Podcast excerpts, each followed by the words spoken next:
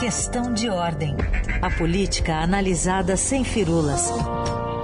Com Marcelo de Moraes.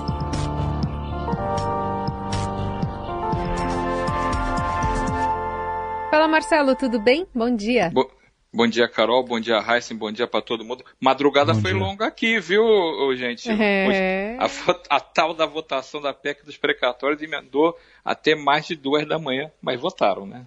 Me explica esse contexto todo para a gente chegar a essa diferença de quatro votos para essa PEC passar agora para uma segunda fase aí na tramitação da Câmara.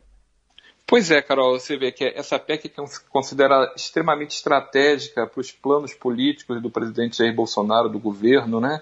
Os planos políticos do governo, os planos de reeleição de Bolsonaro, porque ela vai viabilizar, com sua aprovação, é, o novo Auxílio Brasil, né, que substituiu o Bolsa Família, e, além de tudo, libera um monte de outras coisas, como emendas recursos a mais para os parlamentares, ela passou com uma diferença mínima, foram quatro votos apenas, ela é uma PEC. PEC é uma mudança na Constituição e por isso tem um quórum qualificado, precisa de muito mais votos para ser aprovado, precisava de 308, e nas contas ali do governo, o governo foi chorando ali, catando seus aliados, o Arthur Lira comandou uma ação muito forte política né, para tentar atrair votos e conseguiu 312.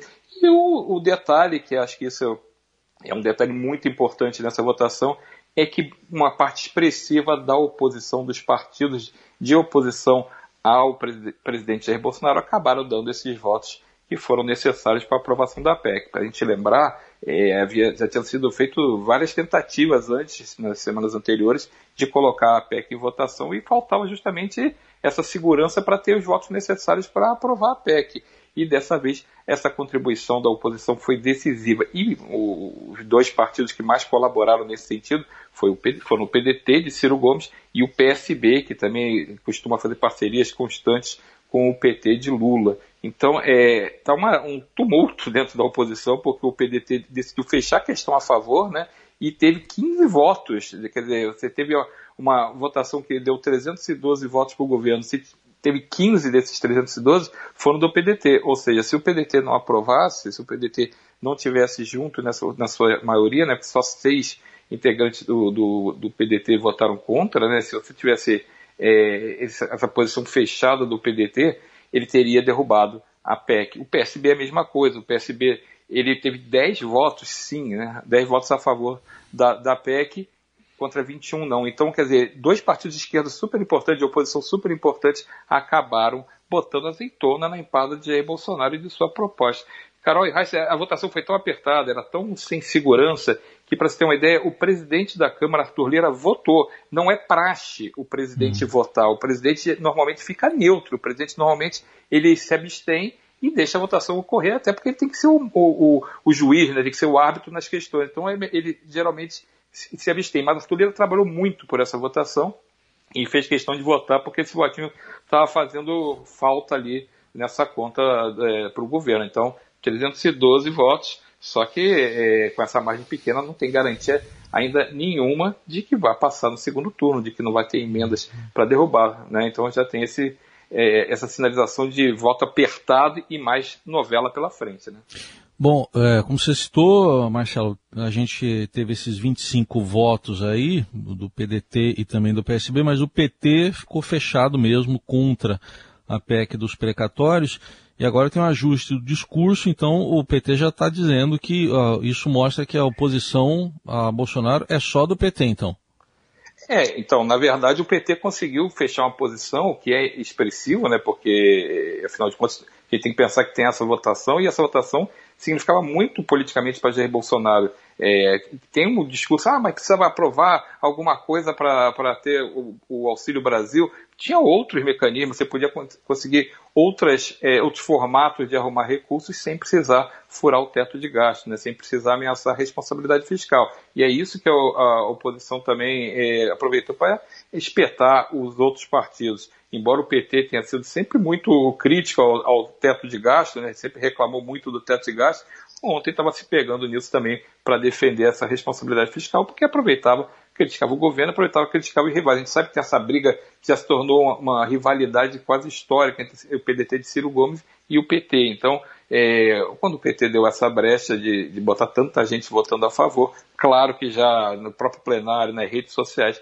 começou o pessoal do PT a espizinhar Ciro Gomes, dizendo que ele ajudou Bolsonaro a aprovar. O PT deu, ao contrário do, do PDT, o PT deu 44 votos fechados.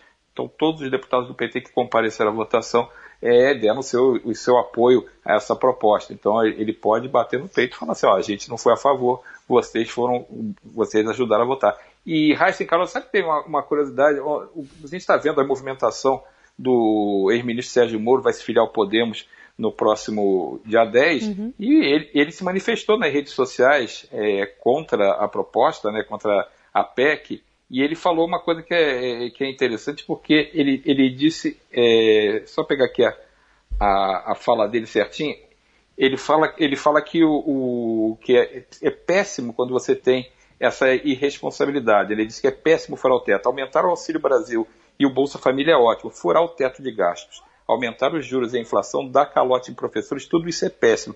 É preciso ter responsabilidade fiscal. E Moro está entrando no Podemos. E aí que vai olhar a votação, o mapa de votação, pega o mapa de votação do Podemos, o Podemos contribuiu com cinco votos a favor. A diferença foi de quatro. Se o Podemos desse esses cinco votos a favor, tem quatro que foram não e cinco a favor. Se ele desse toda a bancada dele, o governo perdia. Então, Sérgio Moro, mesmo se manifestando, já recebeu um cartão de visita do que o aguarda na vida política dentro do partido. O Podemos, não, e, e metade, mais da metade da bancada, ignorou solenemente a posição manifestada poucos, poucas horas antes da votação nas redes sociais pelo ex-ministro Sérgio Moro. Então, Moro, bem-vindo à política, bem-vindo ao Congresso. É assim que funciona e ele vai ter que é, aprender a lidar com isso, sob pena de não ter vida política. Né? Então, esse é o jogo jogado dentro do Podemos. Podemos é uma bancada pequena, mas tem de tudo. Né? Tem deputados que são muito próximos do bolsonarismo, tem deputados que são é, neutros e tem deputados que são petistas quase. Então, ali é super aliados, super próximos do, do, do ex-presidente Lula. Então,